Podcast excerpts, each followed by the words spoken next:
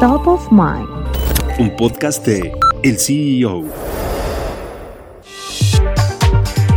Noviembre de 2020, el Fonden fue extinto como parte de la desaparición de 109 fideicomisos. El presidente López Obrador aseguró que se declaraban emergencias masivas y compras sin licitación.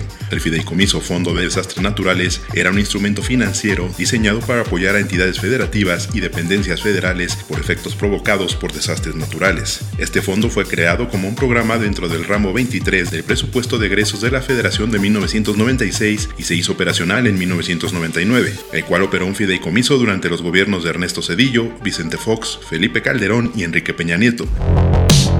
Al tercer semestre de 2023 había un avance de 43% en el proceso de extinción del Fonden. Sin embargo, ante el impacto del huracán Otis en Acapulco, el subsecretario de Hacienda, Gabriel Llorio, aseguró que el Fonden aún tiene 18 mil millones de pesos. Llorio explicó que lo que cambió en el fideicomiso es que ya no se permiten que los municipios sean quienes establezcan el sistema de facturas sobre los proyectos de recuperación. Por su parte, también señaló la existencia de 5 mil millones de pesos en seguros catastróficos que se contratan cada año para atender emergencias por desastres naturales.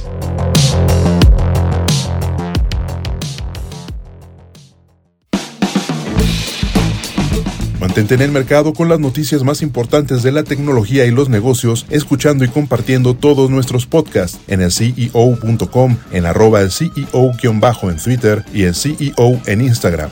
Soy Israel Águila y nos escuchamos la próxima.